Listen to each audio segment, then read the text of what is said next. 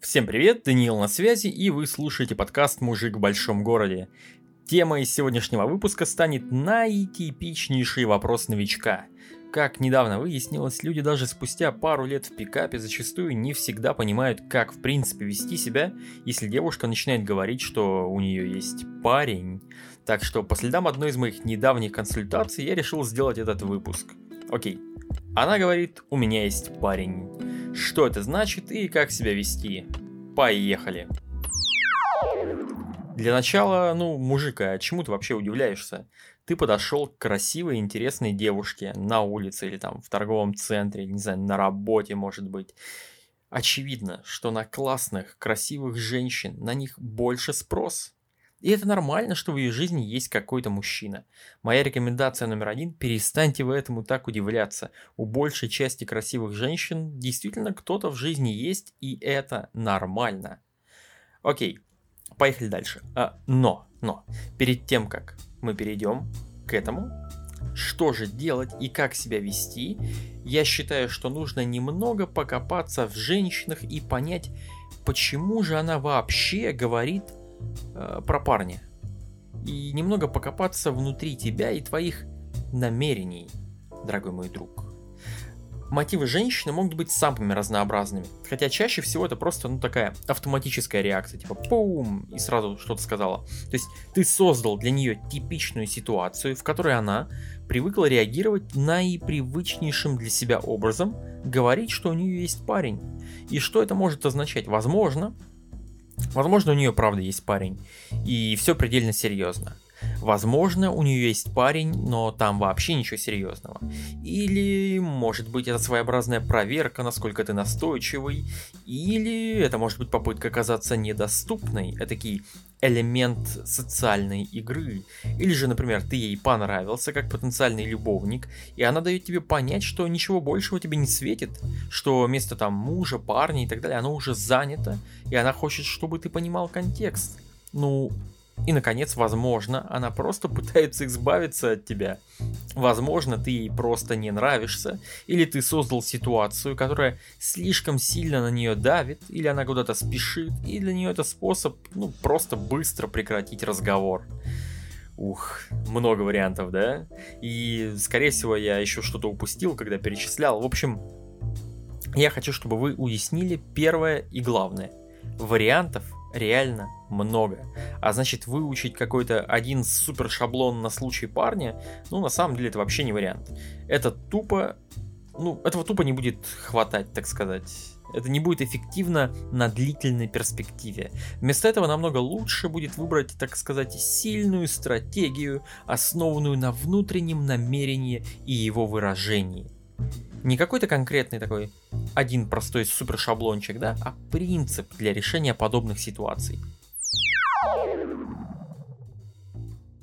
И здесь в очередной раз я спрошу тебя, дорогой мой друг, а нахрена, нахрена, собственно говоря, ты к ней подошел? Что тебе от нее нужно?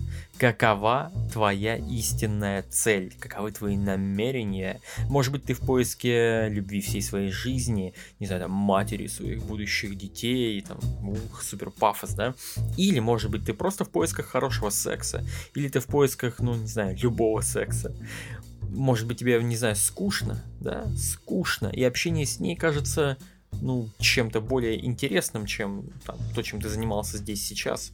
Может быть, ты в поисках отношений, но по пути не отказался бы от секса и просто классной компании. Каковы твои намерения? Чтобы я ответил на твой вопрос, да, то есть о том, что же такого делать, если у него есть парень, ответь мне на простой вопрос о своих намерениях. Задумался? Молодец, горжусь тобой. Теперь про сильную стратегию на основе внутреннего намерения. Вот просто с точки зрения характера.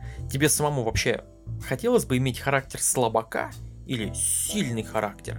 Слабую реальность или сильную реальность? Ну, тут даже не про женщину, а вообще. М? И думаю, скорее всего, ты скажешь, ну, конечно же, сильная реальность и сильный характер звучат, ну, как-то поинтересней. Окей. Допустим, представим просто, да, такой эксперимент в голове проведем. Представим, что ты хочешь есть, а дома пустой холодильник. твое намерение будет набить желудок вкусной и, может быть, даже полезной пищей. И если ты хочешь его реализовать, то тебе просто придется поднять жопу и пойти в магазин. Опять же, а что если на улице, не знаю, дождь? Как это на тебя влияет? Возможно, тебе, ну, лениво в магазин идти, а когда дождь идет, лениво вдвойне идти. Но, по большому счету, на твое желание поесть это вообще никак не должно влиять. Твое намерение, оно не должно меняться от того факта, что на улице, там, не знаю, дождик начался.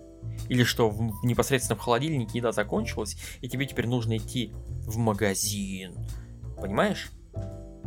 Если ты пошел, например, в этот чертов магазин, а там закрыто, опять же, это никак не должно отражаться на твоих намерениях. Даже если ты пришел в магазин, а у этого магазина есть парень, а? понимаешь? Не должно иметь никакого значения с точки зрения твоих намерений. Я думаю, идея тебе становится потихонечку понятна. Сильная стратегия формируется на основе твоего намерения. Не стоит изменять своим намерением, корректировать поведение. Да, безусловно, это нормально, это правильно. Но изменять своим намерением это плохо. Если ты подошел и такой сходу, эй, детка, хочу тебя выебать, у, и она отвечает, не-не-не, извини, у меня есть парень. И ты такой, слабым поведением будет отказаться от своего намерения и вступить в диалог, там, например, о ее парне. Если, конечно, у тебя нет э, планов на ее парня. Окей, так что, если ты скажешь, например, э, в этой ситуации, ха-ха, я пошутил, там, давай просто выпьем кофе как-нибудь, а парню мы не скажем, да, вот, то для этой конкретной ситуации это было бы не лучшим решением, потому что ты, получается, изменил своему намерению, ты проявил такое слабое поведение. Значительно лучше в этом примере было бы сохранить контакт глаз и с улыбкой, соответствующей интонацией, дать понять ей, что твои намерения не изменились, что то, что она сказала, не повлияло на тебя на эмоциональном уровне. Может быть, слегка наклонясь к ней, сказать что-то из серии «Ну, знаешь, мы ведь все еще можем быть друзьями ВКонтакте». М? И то есть сказать это так, чтобы из контекста было понятно, что не претендуешь ты на, на титул друга, но при этом все еще взять у нее, например, телефон. И опять же, она может отказаться, это ее право. Но фишка в том, что ты в первую очередь не отказываешься от своего намерения, ты просто откладываешь момент реализации и даешь ей это понять. Ты как бы говоришь, окей, у тебя есть парень, окей, я все понимаю, но я все еще хочу тебя выебать, хотя не могу сделать это прямо сейчас, но жизнь изменчивая штука. Однажды ситуация может поменяться, и я хочу, чтобы, если это случилось, быть первым, кому ты отправишь сообщение ВКонтакте. Потому что после расставания с бойфрендом хороший секс – лучшее лекарство. Просто вместо вот этого длинного монолога ты просто говоришь ну, знаешь, мы все еще можем быть друзьями ВКонтакте. А все остальное за тебя говорит твой взгляд, улыбка, поза, интонация и так далее, и так далее, и так далее. Хотя, опять же, никто не запрещает тебе озвучить свои намерения целиком при помощи голоса. Просто это создает, во-первых, создает дополнительное давление и не всегда уместно. Во-вторых, это не так не так интересно, когда это все супер очевидно и высказано. А, окей, с намерением, надеюсь, стало понятнее. Теперь про адаптацию. Как я уже говорил, важный элемент это также уметь адаптироваться. Когда она говорит «у меня есть парень», по сути это просто информация, это не какой-то конец света. Даже если он на самом деле есть, это еще не означает, что тебе с ней ничего не светит. Как мы уже выяснили, с точки зрения намерения, это вообще не важно. Так что любые споры о том, что с тобой ей, например, будет лучше, или что ее парень там не узнает, и вот это вот все. Это, это, конечно, может сработать, но это пример плохой стратегии. Буквально по миллиону причин. Вот. Для начала почему? Ну, она инвестировала в этого чувака там какое-то время, может быть там год, два, да даже если это три месяца. Тебя она знает три минуты. Каковы твои шансы, да, что она просто скажет, ну да, нахер этого парня. Ну, они не так и много у тебя шансов в этом контексте. Плюс логически убеждать женщину это вообще такая себе идея. Ну и в конце концов, даже если она рассматривает тебя как апгрейд к своему текущему бойфренду, скорее всего на улице тебе она об этом не будет говорить. Так что, если она говорит, у меня есть парень, не стоит говорить ей там, о, знаешь, у меня тоже, давай их познакомим, если ты, если и ты, и девушка, не знаю, старше 17 лет. Вместо этого, вот всего, лучше адаптироваться. Например, спросить ее о реальном положении дел. Что именно значит ее упоминание о парне? И сохраняя изначальное намерение, скорректировать поведение. То есть ты можешь спросить ее, слушай, а э, что там за парень? Вы как встречаетесь там просто иногда? Или может уже квартиру взяли в ипотеку, там свадьбу планируете? Потому что, опять же, ситуация может быть разная. Возможно, они вместе уже там какое-то количество лет съехались, завели собаку и планируют детей. Окей, это одна ситуация. Другая ситуация, если они там, не знаю, в Тиндере познакомились и пару раз переспали. Может, они даже не переспали. Может, они просто там поцеловались разок и теперь типа встречаются. И она такая, у меня есть парень. Вот. В любом случае, подобный вопрос, точнее как не сам вопрос, а конструирование ответа заставляет девушку инвестировать в разговор, плюс делает этот самый разговор чуть менее поверхностным, а это всегда хорошо. Так что это ценный для тебя опыт, даже если тебе в итоге с этой девушкой ничего не светит, ты как минимум научишься создавать небольшое такое напряжение и справляться с ним. И я, кстати, раньше просто спрашивал, например, насколько девушка счастлива в отношениях по шкале от 1 до 10. То есть у нее может быть там, не знаю, брак, трое детей, но при этом она говорит тебе там, ну, ну знаешь, где-то на семерочку.